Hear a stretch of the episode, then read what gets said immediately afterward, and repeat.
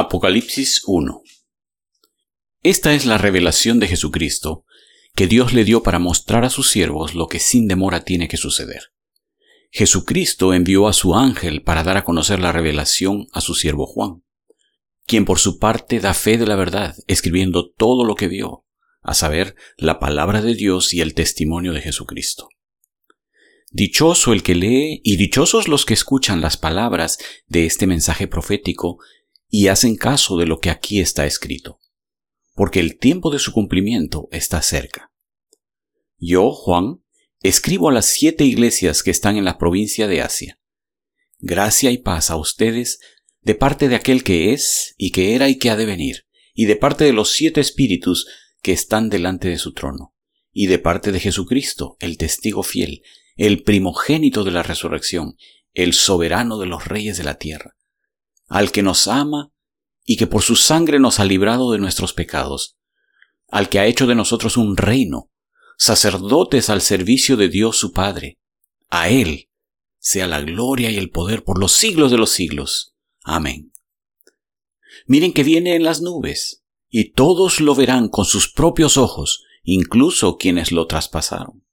Y por Él harán lamentación todos los pueblos de la tierra. Así será. Amén. Yo soy el Alfa y la Omega, dice el Señor Dios, el que es y que era y que ha de venir, el Todopoderoso. Yo, Juan, hermano de ustedes y compañero en el sufrimiento, en el reino y en la perseverancia que tenemos en unión con Jesús, estaba en la isla de Patmos por causa de la palabra de Dios y del testimonio de Jesús. En el día del Señor, vino sobre mí el Espíritu, y oí detrás de mí una voz fuerte, como de trompeta, que decía, Escribe en un libro lo que veas, y envíalo a las siete iglesias, a Éfeso, a Esmirna, a Pérgamo, a Teatira, a Sardis, a Filadelfia y a la Odisea. Me volví para ver de quién era la voz que me hablaba, y al volverme, vi siete candelabros de oro.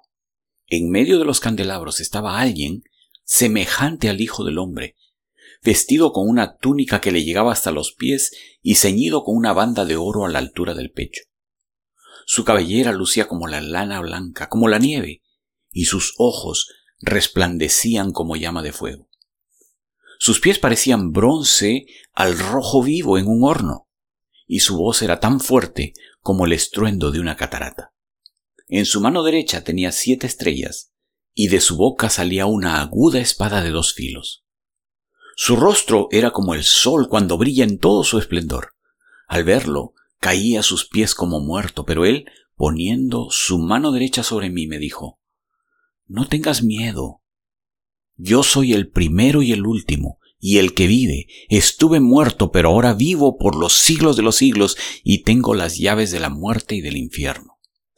Escribe, pues, lo que has visto, lo que sucede ahora y lo que sucederá después. Esta es la explicación del misterio de las siete estrellas que viste en mi mano derecha y de los siete candelabros de oro. Las siete estrellas son los ángeles de las siete iglesias, y los siete candelabros son las siete iglesias. Apocalipsis 2 Escribe al ángel de la iglesia de Éfeso. Esto dice el que tiene las siete estrellas en su mano derecha y se pasea en medio de los siete candelabros de oro. Conozco tus obras, tu duro trabajo y tu perseverancia. Sé que no puedes soportar a los malvados y que has puesto a prueba a los que dicen ser apóstoles pero no lo son. Y has descubierto que son falsos. Has perseverado y sufrido por mi nombre sin desanimarte. Sin embargo, tengo en tu contra que has abandonado tu primer amor. Recuerda de dónde has caído. Arrepiéntete y vuelve a practicar las obras que hacías al principio. Si no te arrepientes, iré y quitaré de su lugar tu candelabro. Pero tienes a tu favor que aborreces las prácticas de los nicolaitas, las cuales yo también aborrezco. El que tenga oídos, que oiga lo que el Espíritu dice a las iglesias. Al que salga vencedor le daré derecho a comer del árbol de la vida que está en el paraíso de Dios. Escribe al ángel de la iglesia de Esmirna. Esto dice el primero y el último, el que murió y volvió a vivir. Conozco tus sufrimientos y tu pobreza, sin embargo eres rico. Sé cómo te calumnian los que dicen ser judíos, pero que en realidad no son más que una sinagoga de Satanás. No tengas miedo de lo que estás por sufrir.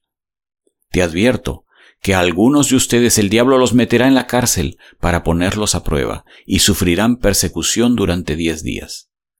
Sé fiel hasta la muerte, y yo te daré la corona de la vida. El que tenga oídos, que oiga lo que el Espíritu dice a las iglesias. El que salga vencedor no sufrirá daño alguno de la segunda muerte. Escribe al ángel de la iglesia de Pérgamo. Esto dice el que tiene la espada aguda de dos filos. Sé dónde vives, allí donde Satanás tiene su trono. Sin embargo, sigues fiel a mi nombre. No renegaste de tu fe en mí ni siquiera en los días en que Antipas, mi testigo fiel, sufrió la muerte en esa ciudad donde vive Satanás. No obstante, tengo unas cuantas cosas en tu contra, que toleras ahí a los que se aferran a la doctrina de Balán, el que enseñó a Balac a poner tropiezos a los israelitas, incitándolos a comer alimentos sacrificados a los ídolos y a cometer inmoralidades sexuales. Toleras asimismo a los que sostienen la doctrina de los Nicolaitas. Por lo tanto, arrepiéntete. De otra manera, iré pronto a ti para pelear contra ellos con la espada que sale de mi boca. El que tenga oídos, que oiga lo que el Espíritu dice a las iglesias. Al que salga vencedor, le daré del maná escondido y le daré también una piedrecita blanca en la que está escrito un nombre nuevo que sólo conoce el que lo recibe escribe al ángel de la iglesia de Tiatira. Esto dice el Hijo de Dios, el que tiene ojos que resplandecen como llama de fuego y pies que parecen bronce al rojo vivo. Conozco tus obras, tu amor y tu fe, tu servicio y tu perseverancia, y sé que tus últimas obras son más abundantes que las primeras. Sin embargo, tengo en tu contra que toleras a Jezabel, esa mujer que dice ser profetisa. Con su enseñanza engaña a mis siervos, pues los induce a cometer inmoralidades sexuales y a comer alimentos sacrificados a los ídolos. Le he dado tiempo para que se arrepienta de su inmoralidad, pero no quiere hacerlo. Por eso la voy a postrar en un lecho de dolor, y a los que cometen adulterio con ella los haré sufrir terriblemente, a menos que se arrepientan de lo que aprendieron de ella. A los hijos de esa mujer los heriré de muerte, Así sabrán todas las iglesias que yo soy el que escudriña la mente y el corazón, y a cada uno de ustedes lo trataré de acuerdo con sus obras. Ahora, al resto de los que están en Tiatira, es decir, a ustedes, que no siguen esa enseñanza ni han aprendido los mal llamados profundos secretos de Satanás, les digo que ya no les impondré ninguna otra carga. Eso sí, retengan con firmeza lo que ya tienen hasta que yo venga. Al que salga vencedor y cumpla mi voluntad hasta el fin, le daré autoridad sobre las naciones, así como yo la he recibido de mi Padre. Y él las gobernará con puño de hierro, las hará pedazos como a vasijas de barro. También le daré la estrella de la mañana. El que tenga oídos, que oiga lo que el Espíritu dice a las iglesias.